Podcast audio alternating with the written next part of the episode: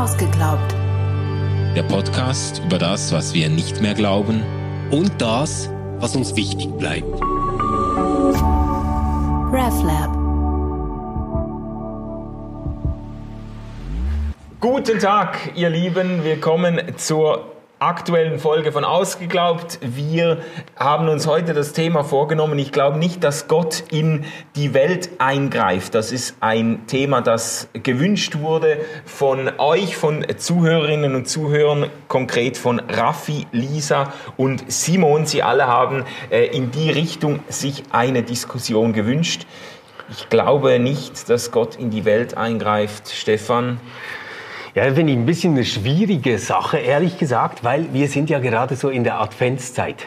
Und die ganze Adventszeit ist ja ein riesiges Warten darauf, dass Gott in die Welt eingreift, Ja, oder? ah ja, sehr schön. also so quasi ähm, das Volk, das im Finsteren wandelt, sieht ein Licht. Und Ja, jetzt genau. warten wir darauf, dass Gott eingreift.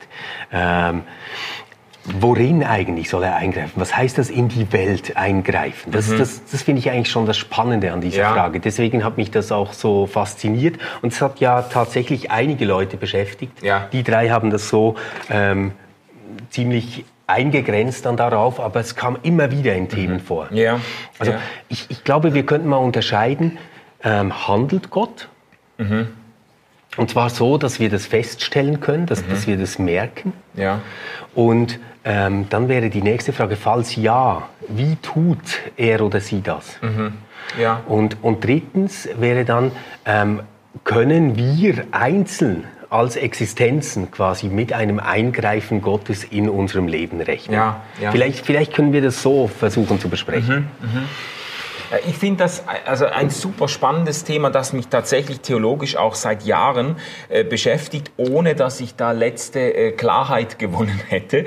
Ähm, die Formulierung, vielleicht können wir da einsetzen, die Formulierung, äh, ich äh, greift Gott ein, die ist problematisch. Also äh, man, man spricht ja auch von Interventionismus, also so die Idee, Gott, also sobald man davon spricht, dass Gott eingreift in die Welt, setzt man Gott ja außerhalb der Welt an. Man sagt, Gott ist außerhalb der Welt, diese Welt nimmt ihren Lauf, vielleicht ihren gottlosen Lauf und Gott muss dann von außen stellenweise eingreifen und Dinge zurechtrücken. Ja. und manchmal auch ziemlich drastisch. Also so Arche Noah-Geschichte, oder? Ja. War jetzt nicht so toll. Genau, genau. Und ich bin natürlich, also ich bin aufgewachsen mit einem ganz, ganz expliziten Verständnis des Eingreifens Gottes, auch gekoppelt an das Bittgebet. Also man hat, man hat im Bittgebet in allen möglichen Situationen damit gerechnet, dass Gott jetzt zu meinen Gunsten eingreift. Also Ja. dass er mir, äh, dass er mir einen äh, Parkplatz vor dem äh, Supermarkt äh, besorgt. Ah, echt? Dass er mir hilft, die kürzeste Schlange vor dem äh, beim im Mikro oder im Einkaufszentrum zu Moment, finden. das, das finde ich jetzt voll geil. Also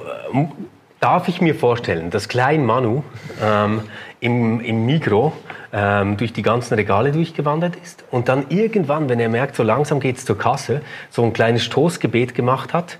Bitte, lieber Gott, zeig mir die kürzeste Schlange. ja, Geil. Ja, ja, genau. Das und, ist geil. Und, und auch, dass wenn ich, sage jetzt mal, wenn ich im, im Gottesdienst, ich bin zu spät gewesen und äh, wir haben noch einen Parkplatz gesucht und es war gerade noch einer direkt, ne, der, Nä- der, der, der nächste Parkplatz war noch frei, dass ich dann äh, dem Herrn Jesus gedankt habe, dass er mir diesen Parkplatz frei ist lustig. Äh, mit, mit meiner äh, Großmutter mütterlicherseits hatten wir so ein Ding, dass wir immer sagen mussten, wir müssen einen guten Parkplatz haben, wir müssen einen guten Parkplatz haben, wir müssen einen guten Parkplatz haben. Und ich fand das total witzig. Also wir, wir saßen dann manchmal so mehrere Enkel, oder, im, im Auto und alle, wir müssen einen guten Parkplatz haben.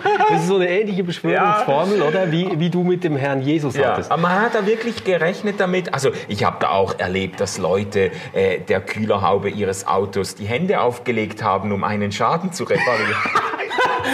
Ja, wir müssen sowieso eigentlich. Ist das ein Gerücht oder stimmt das? Das, ist, das will ich jetzt wirklich wissen. Ich, ich habe das mal gehört, ähm, dass die Technikerteams, Ja. ähm, die Gottesdienste machen in Ja. Freikirchen, ähm, sich vorher manchmal treffen und für die Technik beten und das segnen. Ja, ja. Damit der Satan quasi nicht dazwischenfunkt. Und Ja, was wie auch immer man das jetzt rendern will. Ja, zum, zum Teil sind da auch die, ist die Idee dahinter, dass quasi äh, böse Mächte den Gottesdienst stören wollen, aber einfach, dass man die Technik segnet. Ja, ja klar. ja, Okay, geil, natürlich. okay. Also ich, ich weiß auch von Geschichten von Leuten, die mit einem leeren Tank noch 1000 Kilometer gefahren sind. Also das. Äh, Ja, Tankanzeige am Arsch, Genau. Äh, Nein, nein, ja, du, du Heide, du interpretierst das jetzt. Nee, das ist jetzt natürlich die Frage, oder? Das, das, äh, da wird aber, sehr aber komm, da, konkret. da sind wir jetzt bei der Frage eigentlich, oder? Also greift Gott so ein? Genau. Komm, wir, wir- machen es ganz, ganz konkret. Also erstes Thema, greift Gott in die Welt ein. Ähm, Fall Nummer eins. Ähm, mein Tank ist leer, kann ich noch 1000 Kilometer fahren. Fall zwei, ähm, Auto fährt auf Kind zu, das auf der Straße steht, Ja. hält Gott das Auto an. Fall drei fände ich auch noch gut. Ähm, ich habe unheilbare Krankheit, heilt mich Gott davon. Nehmen Genau. wir mal diese drei Themen. Fangen wir an mit eins. Tank ist leer, komme ich noch 1000 Kilometer weit, wenn der liebe Gott das will. Ja, ich finde, also ich finde, dass bei allen Beispielen, die du jetzt genannt hast, letztlich läuft es ja auf dieselbe Frage hinaus. Kann Gott ähm, einseitig, unvermittelt in den Lauf der Dinge eingreifen? Und äh, da bin ich schon sehr vorsichtig geworden. Also äh, nicht nur, weil ich halt einfach weil ich viele Geschichten kenne, die dann doch sehr, sehr stark von der Deutung halt abhang- abhängen. Also natürlich kann man, es gibt schon verrückte, weißt du, es gibt schon verrückte Geschichten von, sage jetzt mal, von beinahe Unfällen, wo man denkt, und warum hat jetzt der sich noch einmal umgedreht oder einen Zwischenschritt eingelegt und ist gerade dadurch äh, äh, noch, noch vor dem Laster durchgekommen. Ja. Gibt es natürlich viele Es Beispiele. gibt auch die ganz anderen Ja, Geschichten, oder? Wo eben. wirklich äh, Ja, sagen eben. musst, shit happens. Es gibt dann eben immer auch ganz üble Gegenbeispiele, wo der Zufall, also eben Leute, die, äh, die im Wald spazieren, es, es gibt doch diese Statistiken, Todesursachen, gibt es so Statistiken. Ja. und das ist ganz, wenn du das liest, dann wirst du paranoid. Da gibt es irgendwie, äh, ich weiß nicht wie viele tausend Menschen, die pro Jahr von einem herunterfallenden Ast getötet werden Ja, und so. Ja, oder dann gibt es so diese Geschichte von einem äh, Manta, ein Ries, eine Riesenroche, die auf ein, äh, da, das wurde sogar gefilmt, die auf ein, ein, eine Yacht drauf fällt und einen Menschen erdrückt, weil die sind, ja, und der ist einfach, der ist einfach gestorben, weil ein Manta rausge... Also da gibt es eben auch dann Geschichten, wo du sagst, ja, äh, Also entweder hat Gott Humor oder wir nennen ihn Zufall, oder? ja. Dann, ja. Ja. ja also ich, ich, ich mach mal. Ähm, leerer Tank, nein, weil ähm, in der Welt gelten Naturgesetze. Ähm, die gelten immer und überall und zu jeder Zeit. Ähm, hier geht's mit rechten Dingen zu, sage ich mal so. Und nein, ein leerer Tank bringt dich dann keine 1000 Kilometer weit. Das mag enttäuschend sein, aber das ist so. Fall Nummer zwei. Ähm, leider wird Gott auch das Auto nicht anhalten. Ähm, das er, macht er ganz oft nicht, deswegen sterben auch sehr viele Menschen ähm, an Verkehrsunfällen, durch Verkehrsunfälle. Ähm, dort glaube ich aber, dass Gott in einer ganz anderen Art ins Spiel kommen kann. Ja, Ähm, vielleicht sprechen wir nachher mal noch da, darüber. Ja. Fall Nummer drei. würde ich auch sagen. Da bin Stelle. ich, da bin ich ähm, etwas unentschieden. Also Also, Krankheit. Krankheit, ja. Ja. Also jetzt nicht so, gell? Also das, das ist mir ganz wichtig. Jetzt nicht so, dass Gott irgendwie so eine kosmische Energie äh, reinschickt und jemanden heilt, sondern ich glaube tatsächlich, dass die Zuversicht, dass jemand glauben kann, dass er oder sie geheilt werden kann, ähm, vielleicht das Beste und Stärkste in dieser Person hervorbringt und sie ähm, tatsächlich eigene ähm, Kräfte mobilisieren kann äh, durch die Zuversicht, die sie dann hat, ähm, die ohne diesen Glauben daran nicht da wären. Ja, Aber ich, Ja. auch dort glaube ich nicht, dass irgendeine Gottheit irgendwas zaubert oder tut. ja. Also dann, äh, das wäre aber, ich meine, da wäre ich auch, da wäre ich mir auch sehr viel sicherer, wenn wir von einer, von einem vermittelten Wirken mhm. oder einem vermittelten Handeln Gottes genau. sprechen. Ja. Also, dass Gott jetzt auch bei einem Autofahrer, ähm, sage jetzt mal, vielleicht äh, einen gewissen Einfluss nehmen kann auf dessen Aufmerksamkeit oder ihm einen Geistesblitz oder so äh, schicken kann. Das würde ich eher noch, äh, das würde ich eher noch zugestehen können, als dass Gott jetzt dieses Kind von der Straße beamt. Also äh, das, das. Aber, aber den Geistesblitz, den würdest du, den würdest du zugestehen? Ja. Äh, ich, ich, ich denke es mir da eben noch mal anders. Ich, ich, ich stelle es mir dann so vor, ähm, vielleicht gibt mir Gott am Abend vorher den Frieden und die Gelassenheit, ruhig einzuschlafen und ich bin dann ausgeschlafener am Morgen und schneller auf der Bremse. Vielleicht sowas. Ja. Aber ich glaube nicht, dass also auch, auch Menschen, die irgendwie sagen, Gott hat mir den Eindruck gegeben, dass. Mhm. Oder so, da denke ich einfach, ja, ähm, das ist eine Möglichkeit, deine Gedanken ähm, dir selbst begreiflich zu machen. Aber letztendlich glaube ich nicht, dass Gott uns irgendwie Jack ähm, eine Idee gibt oder sagt, jetzt drück den Knopf, jetzt auf die Bremse.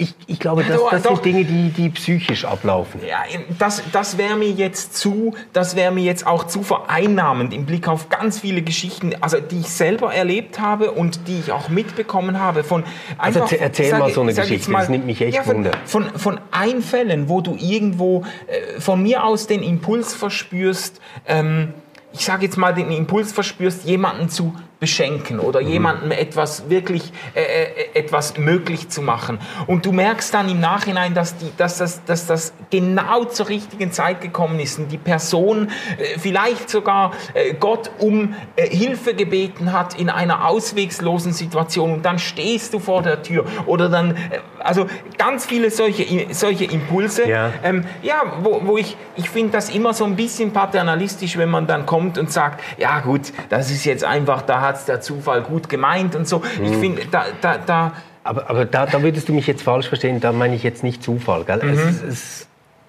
äh, jetzt, jetzt, sind wir vielleicht schon bei der zweiten Frage, wie wirkt denn Gott ja. eigentlich? Ja, genau.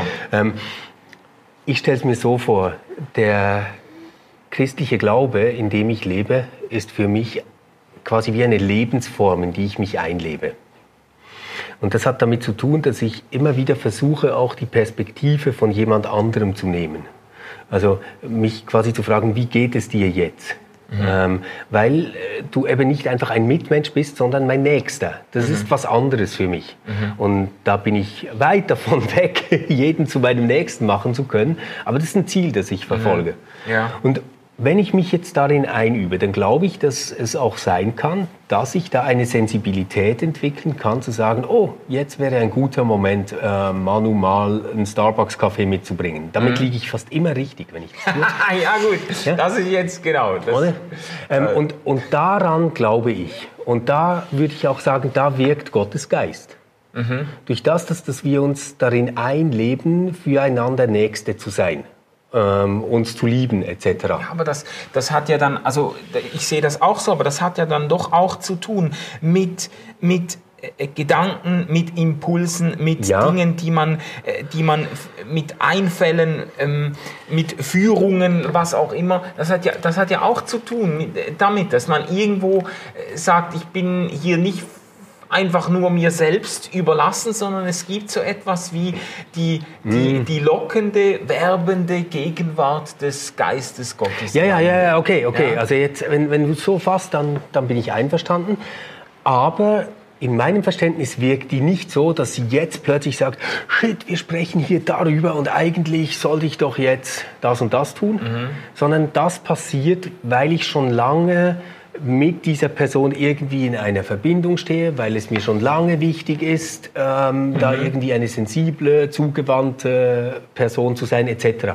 Deswegen passiert es. Ich glaube nicht, dass es so passiert, dass quasi Blitz von oben mhm. und jetzt gibt dir Gott diese Intuition, dieses Bild, dieses mhm. Dack und jetzt sollst du das tun. Ja. Ich glaube, so einfach ist es eben nicht. Ja, aber vielleicht habe ich jetzt einfach so in meiner, auch in meiner pfingstlich-charismatischen äh, ja. Phase meines Lebens, ich habe viele Geschichten erlebt, die ich schwierig sehe, äh, sehe inzwischen und wo ich auch meine berechtigten Zweifel hege, aber ich habe doch vielleicht einfach zu viele, äh, zu viele äh, Geschichten gehört, wo ich sage, das, das sind doch, das, das kann man so nicht einfach auflösen. Auch ganz bemerkenswerte Konversions- Geschichten, wo Leute mhm. sagen, nee, ich, ich, ich, war, ich, war Drogen, ich war drogensüchtig und ich war in einem Gottesdienst und ich habe gemerkt, da bin, ich äh, da bin ich gemeint, da bin ich getroffen und an diesem Tag bin ich frei geworden von äh, Heroinsucht. Ich kenne mhm. ich kenn einen Typen, der das, der das äh, äh, ähm, lebendig bezeugt und wo ich sagen muss, ja gut, das, da, da ist etwas passiert. Da hat Gott an einem Menschen in bemerkenswerter Weise gewirkt. Ich will auch da nicht sagen, an ihm vorbei oder über seinen Kopf oder sein Herz drüber, sondern durch ihn hindurch. Aber da hat Gott irgendwo in einem Moment ähm, ganz gewaltige Freiheitspotenziale äh, eröffnet, die der Mensch so von sich aus nie gefunden hat. Ah, siehst du, und ich würde jetzt sagen, nein, die Freiheitspotenziale waren immer da. Der Mensch hat sie ergriffen und hat diese Erfahrung Gott genannt. Aber, aber da, darüber kann man schlecht streiten, glaube ich. Aber ich, mhm. ich, ich, ich versuche es mal mit einer anderen Geschichte zu erklären, was ich meine. Ähm, ich habe im Religionsunterricht, damals war ich ein Kind, haben wir Geschichten gehört von Corrie ten Boom. Ah ja, ja, genau. Kennst du die? Ja, ja, klar. Oder? Also äh, Christin, Konzentrationslager, ganz furchtbar ja. alles. Ja. Ähm, als einzige, glaube ich, ihrer Familie überlebt, ja. wenn ich das recht sehe. Ähm, und da gab es eine kleine Geschichte, das ist jetzt überhaupt nicht das Spektakulärste, was, was es über sie zu erzählen gibt, aber die Geschichte war, sie brauchte ein Taschentuch mhm. und hat dafür gebetet, dass Gott ihr ein Taschentuch bringt mhm. und tatsächlich kam jemand und hat ihr ein Taschentuch gebracht. Mhm. Es gibt ganz viele solche Geschichten, genau. die sie erlebt hat. Ja. ja. So, und jetzt, worin liegt das Wunder? Die meisten würden ja jetzt sagen, das Wunder liegt darin, dass jemand ihr dann tatsächlich ein Taschentuch mhm. gebracht hat. Und ich würde sagen, nein, das ist überhaupt nicht das Wunder. Ähm, das liegt vielleicht daran, dass sie, ich, ich weiß es nicht, aber es liegt vielleicht daran, dass sie eine ähm, tolle Person war, die mit vielen Menschen in Beziehungen stand dort ähm, mhm. und die sich um sie gekümmert haben. Das ist nicht so unwahrscheinlich, dass dann jemand ein Taschentuch bringt, wenn du ähm, röchelst. Ja, aber das Timing. Aber, aber der, der Punkt, der mich umhaut, ist, dass jemand in einem KZ Gott darum bittet, dass jemand ein Taschentuch bringt. Mhm. Das okay. finde ich das Krasse. Ah, ja. Oder? Also, wenn, ich, ich kann mir das ja nicht mal annähernd vorstellen, aber in so einer Situation würde ich, glaube ich, nicht mehr allzu viel von Gott erwarten. Mhm. Okay, ja. Und ja. dann nicht irgendwie ähm, so in einer Lethargie zu bleiben und, und zu denken, alles scheiße, sondern was ist das Nächste, was ich brauche? Und darum bitte ich. Also diese Kraft zu haben, diesen Glauben zu haben, letztendlich auch dieses Vertrauen, mhm. ja. das ist für mich das Wunder an der Geschichte. Okay. Nicht, dass das Taschentuch kommt. Ja. Da, da gibt es immer gute Erklärungen für, wie, wie sowas passieren kann. Ja, aber es gibt für so viele Geschichten gibt es eben keine guten Erklärungen, wo du sagen musst, das ist jetzt einfach äh, so unwahrscheinlich.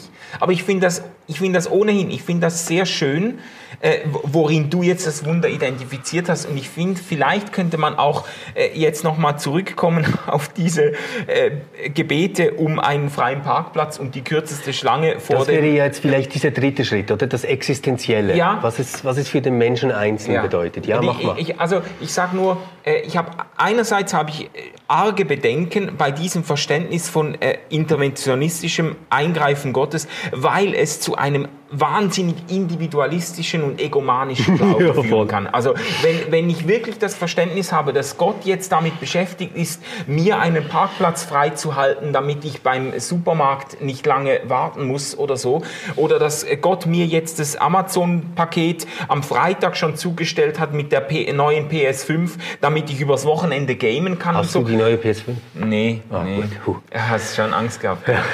nein, nein, habe ich nicht. Aber das ist oft so ein, äh, ein, ein, eine große Gefahr, dass Gott dann so zur Wunscherfüllungsmaschine wird. Und dass der Glaube sehr individualistisch begriffen wird. Die, die, die, ja. die sage jetzt mal, die Arbeiterin von Amazon, die dann nachts um zwölf noch mein Paket einpacken musste, ist mir dann überhaupt nicht auf dem Schirm. Die anderen, die Familie nach mir, die dann keinen Parkplatz mehr finden, ist auch nicht auf meinem Schirm. Oder bei diesen berühmten Hochzeitsgebeten äh, um schönes Wetter und so, äh, da geht's dann nur äh, darum, dass an meiner Hochzeit die Sonne scheint. Ja. Aber ob der Bauer jetzt schon lange einen Regen herbeisehnt, das ist mir dann überhaupt überhaupt nicht äh, wichtig. Ja. Also das ist eine Gefahr. Aber es gibt ja auch, es gibt ja auch wirklich dieses, dieses Rechnen mit Gottes Wirken für andere. Und das habe ich auch erlebt. Weißt du, dass Leute, ich sage jetzt mal, äh, ähm, Freunde von mir bei einer Bekannten, die im Spital mit Krebs war, einfach nächtelang in der Kapelle gebetet und gesungen haben und, und gerungen haben darum, dass Gott jetzt irgendwie doch nochmal das Schicksal dieser Frau wendet und so. Das hat mich, das hat mich hat immer wieder... Nein, die ist gestorben. Ja. Aber das hat mich immer wieder berührt. Weißt mhm. du, dass Menschen. Das, das finde ich auch ja. berührend, aber es ist für mich ganz ähnlich wie mit dieser Corrie ten Boom-Geschichte, die ich gebracht mhm. habe. Das Wunder ist für mich darin, dass diese Menschen zusammenkommen und singen und beten und hoffen. Ja. Und ich glaube, dass eine große Kraft darin liegt, das nachher gemeinsam verarbeiten zu können, mhm. dass es nicht geklappt hat. Ja. Ja. Das, das, womit ich nicht rechne, ist, dass, dass Gott sagt, jede Zelle wird jetzt wieder gesund ähm, im Namen von Jesus und bam, ist die Frau gesund. Das mhm. glaube ich nicht. Und, und der, der andere Punkt, den, den du genannt hast mit diesem, der, der hat für mich noch ein weiteres Problem. Es ist nicht nur dieses Egomanische. Mhm. Aber kann ja sein, dass Gott dir gar nicht einen Parkplatz geben will, sondern dich darauf aufmerksam machen möchte, dass öffentlicher Verkehr auch gut ist. Kann sein, ja, ja, genau. dass das mit dem Paket gar nicht in seinem Sinne ist, weil ich kann mir keinen Gott denken, der es gut findet, wenn du bei Amazon bestellst. Mhm. Ja, eben, ja, aber das meine ich, genau. Also, diese, diese auch gesellschaftliche Man, man, man wird dann irgendwo Dinge. auch blind ja. für das, was vielleicht tatsächlich einem entgegenkommt. Das meine ich. Also wenn man ein starkes Gottesbild hat, da würde ich jetzt eben sagen, mhm. das Bilderverbot ist da ganz wichtig, oder? Also wenn Gott einfach mein Freund ist, der mir einen Parkplatz besorgt und meine Lieferungen zu mhm. Expresszustellungen macht, dann sehe ich irgendwann die Welt nicht mehr, mhm. wie sie ist. Und das andere, dieses für andere Hoffen, mhm. da, da finde ich, liegt ganz viel Starkes drin. Ich selbst habe es aber in meinem Umfeld auch als total krankmachend erlebt. Mhm. Dass Menschen, die in co-abhängigen Scheißbeziehungen waren, ja. die sie nicht verlassen konnten, ja. weil da ein Hauskreis dran war, der gesagt hat, aber Jesus hält immer noch an dieser Beziehung fest, ja. Äh, sein Wort gilt euch immer noch, etc. Da würde ich sagen, ja, scheiße, nicht, nein, run. Ja, ja, ja, ja. Ja, es ist gut, dass du das einwirfst. Und gleichzeitig äh, muss ich sagen, jetzt gerade in Gesprächen mit dir habe ich eine äh, Dimension der Erwartung an das Wirken und Handeln Gottes eigentlich gewonnen, weil wir haben ja oft gesprochen über gesellschaftliche Entwicklungen, auch über, mhm. über sage jetzt mal, das Aufkommen des, des Humanitätsgedankens, des Menschenwürdegedankens und so weiter. Ähm, diese, dieses Bewusstsein oder dieses, diese Leidenschaft für gerechte Verhältnis, Verhältnisse und so weiter. Und ähm, du hast mir sehr geholfen, auch darin ein Stück äh, das Wirken Gottes zu sehen und mhm. nicht einfach zu sagen, ja, äh, da haben wir Schwein gehabt, hat sich das so entwickelt. äh, ähm, äh, so, so, sondern, das wäre ein geiler Zufall. Ja, sondern zu, zu sehen, dass da irgendwo äh, zum Teil auch tatsächlich auch verifizierbar ähm, auf, dem, auf dem Wurzelgrund des mhm. Christentums. Äh, äh, eben wieder Freiheitspotenziale, gesellschaftliche Potenziale äh, aufgegangen sind. Und, ähm, und das haben mir, da hast du mir eigentlich sehr geholfen, in, in einer größeren, sage jetzt mal, in einer systemischen Perspektive auch zuzugestehen, da ist irgendwie Gott auch am Werk. Mhm. Ja. Mhm. ja, und ich, ich glaube, wenn ich halt jetzt sagen müsste, wie tut Gott das? Ja. ja würde ich so sagen. Ähm, Gott hat ähm, über verschiedene Religionen, Philosophien, Kulturgüter, Künste, Musik Wege gefunden gegen unsere Angst. Ich glaube, es gibt eine menschliche Angst vor dem Tod, vor mhm. dem Unwichtigsein, vor Verlust etc. Ja. Und ich glaube, Gott findet in der Kultur zig Wege, diese Angst ähm, zu dämpfen oder sie uns zu nehmen. Ja, ja. Und überall dort, wo wir etwas finden, das uns Angst nimmt und uns hoffen lässt, entsteht ein Raum, in dem Liebe wirken kann. Ja. Ich glaube, dass, dass Liebe quasi das Gegenteil ist von Angst. Ja, das glaube ich auch, sehr stark. Und, und ja. überall dort, wo es gelingt, diese Angst zurückzudrängen, kann Liebe passieren. Ja.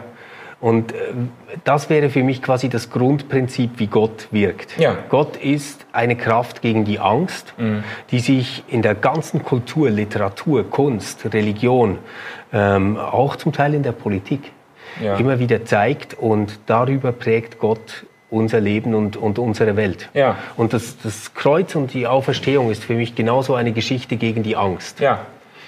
Vollkommene Liebe treibt die Angst aus. Das ist sogar ein Bibelwort. Also, Und, ja. und ich glaube, es muss Angst ausgetrieben werden, damit Liebe passieren Ja. kann. Ich glaube, Ja. das sind eigentlich die beiden Mechanismen.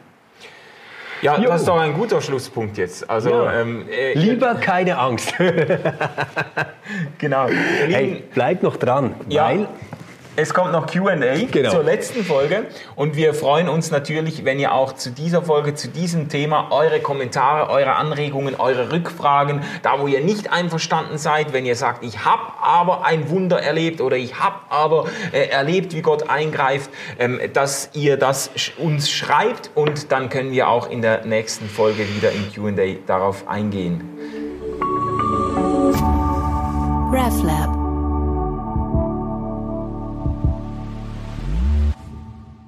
Und willkommen zum QA von Ausgeglaubt zur letzten Folge. Da ging es um Mission, da ging es um die Frage, müssen wir, sollten wir missionieren oder nicht. Da äh, haben uns einige sehr engagierte Rückmeldungen erreicht. Stefan, bist du ein Ja, also äh, gerne gleich mit der Rückmeldung von Micha. Äh, Micha schreibt genialer Podcast. Es wäre sehr interessant von euch zu hören, wie er zur universalen Versöhnung steht. Wie ihr bereits erwähnt habt, ist diese Thematik zentral, wie man mit Mission bzw. Evangelisation versteht und auslebt. Mich verwirrt es, wie man locker, leicht und authentisch von Gott erzählen kann, wenn man selbst nicht an eine universale Versöhnung glaubt. Wie soll das gehen? Es steht doch so viel auf dem Spiel. ist eine interessante Umkehrung der Fragestellung, weil was ich eigentlich kenne, ist die Rückfrage, ja, wenn man an eine universale Versöhnung äh, glaubt, warum soll man dann überhaupt noch irgendjemandem was erzählen? Dann ist so quasi, es kommt ja sowieso jeder ans Ziel, Ja. dann soll jeder seine, ei- sein eigenes Ding drehen. Und da habe ich ja immer entgegengesetzt, nein, ich glaube, auch wenn man äh, die Hoffnung oder Überzeugung hegt, dass Gott mit jedem Menschen ans Ziel kommen Ja. wird, auch dann gibt es noch Grund, äh, mit Menschen über Gott zu sprechen und ihnen in diesem Leben schon äh, äh, diesen Gott näher zu bringen, der sich in Jesus gezeigt hat. Da habe ich mich immer für Ja. eingesetzt. Ja. Ja.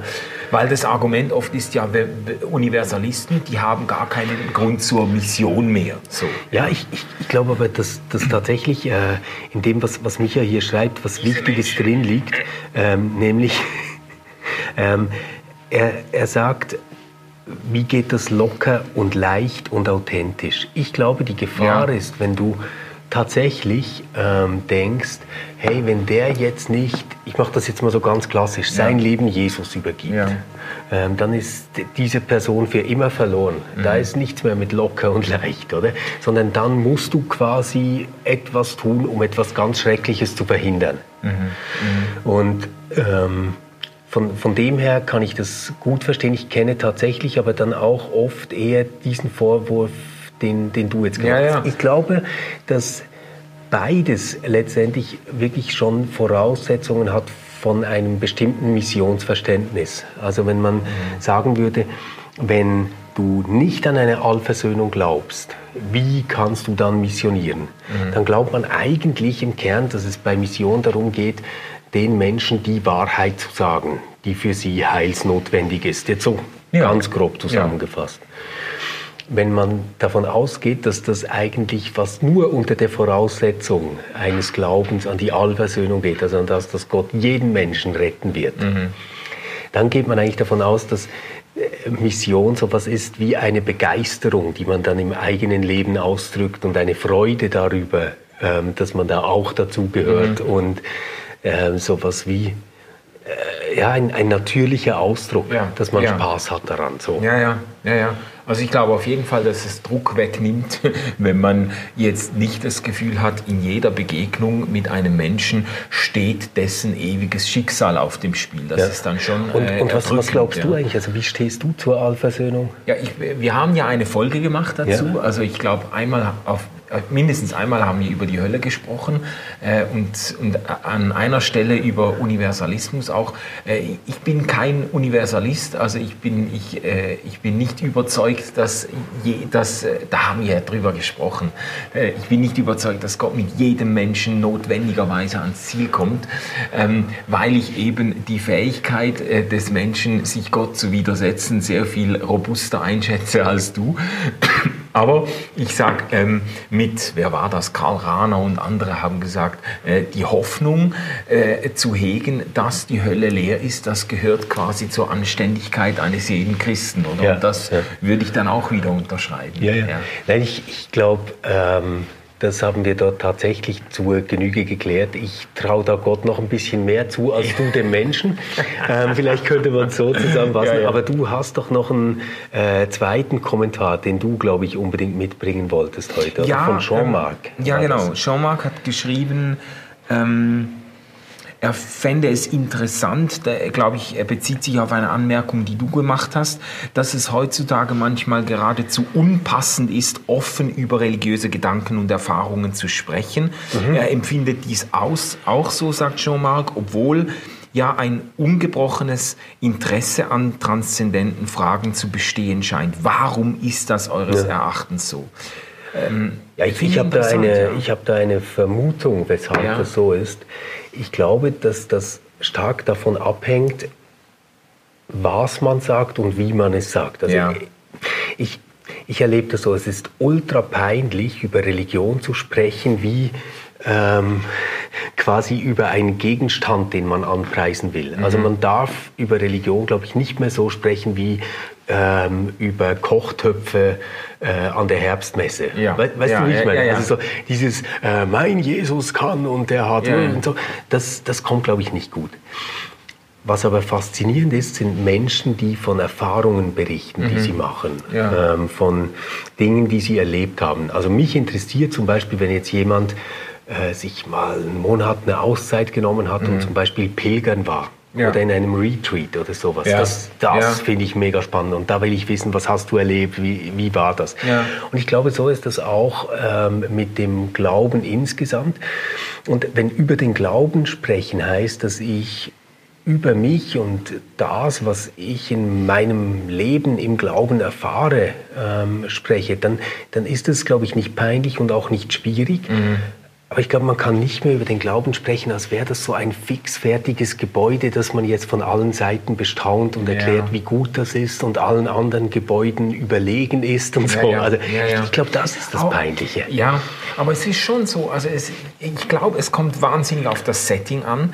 Ähm, es ist schon so, dass jetzt an einem äh, Geschäftsessen oder äh, bei einer whatever, wenn man jetzt äh, We- Weihnachtsessen hat mit der Firma oder irgendwie so, dann äh, ist es schon nicht unbedingt üblich, dass man dann so quer über den Tisch ruft, du sag mal, äh, du, was, was glaubst du eigentlich und so. Aber in persönlichen, ja, aber so Ja, ja. in persönlichen Begegnungen äh, kann das auch sehr natürlich sein. Es gibt ja, äh, und ich glaube eben, es ist nicht nur vom, vom, von der Situation abhängig, sondern auch sehr stark milieuabhängig. Ich glaube, es gibt wirklich Milieus, in denen man sehr viel selbstverständlicher, äh, jetzt auch gerade in, vielleicht in postmateriellen Milieus oder so, wo man sehr viel selbstverständlicher sagt, ja, ich war da an einer Yoga-Retreat und ich habe mir jetzt da irgendwie Steine gekauft oder ich bin jetzt irgendwie in einem Kurs gewesen über das und das und Spiritualität und so. Das ist da der heiße Scheiß und das kann man locker teilen. Das Ja. finde ich jetzt spannend, was du ansprichst, weil das fällt mir auf, ähm, dass so in meinem Bekanntenkreis haben Menschen,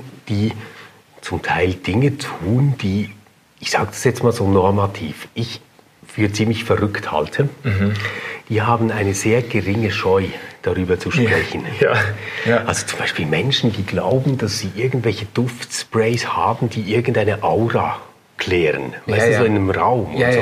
Wo ich denke, meine Güte, das sind einfach Aerosole und das atmest du halt jetzt ein, oder? Also Ja, ja, ja, ja, ja. klärst da gar keine Aura, oder?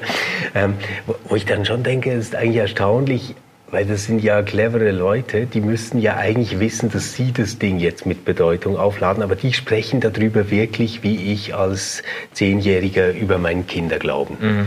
Begeistert und ungebrochen. So. Ja, ja.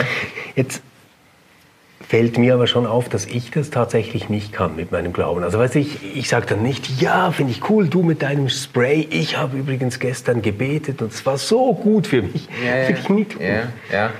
ja. Ja das ist interessant. Also ich glaube, die, die Rücksichten und Vorsichten sind unterschiedlich mhm. ausgeprägt. Ich, ich habe das auch schon erlebt, dass, dass Leute dann dann mich fast ja. in, eine, in eine peinliche oder so fremdschämerische Position ja, ja, bringen. Dann erzählen sie Sachen und du denkst, oh, jetzt einfach lächelnd abnicken, aber mhm. nicht, das ist ja jetzt irgendwie persönlicher Glaube, nicht kritisieren und so, aber ich finde das dann auch ganz komisch. Und, und weiß ich, ich finde so, wenn das Ganze ja persönlicher Glaube ist, dann ist das ja wirklich auch witzig und charmant irgendwo. Aber jetzt zum Beispiel Impfgegner. Okay. Ich meine, das ist ja wirklich das, okay. das Verrückteste, was es gibt, sind Impfgegner.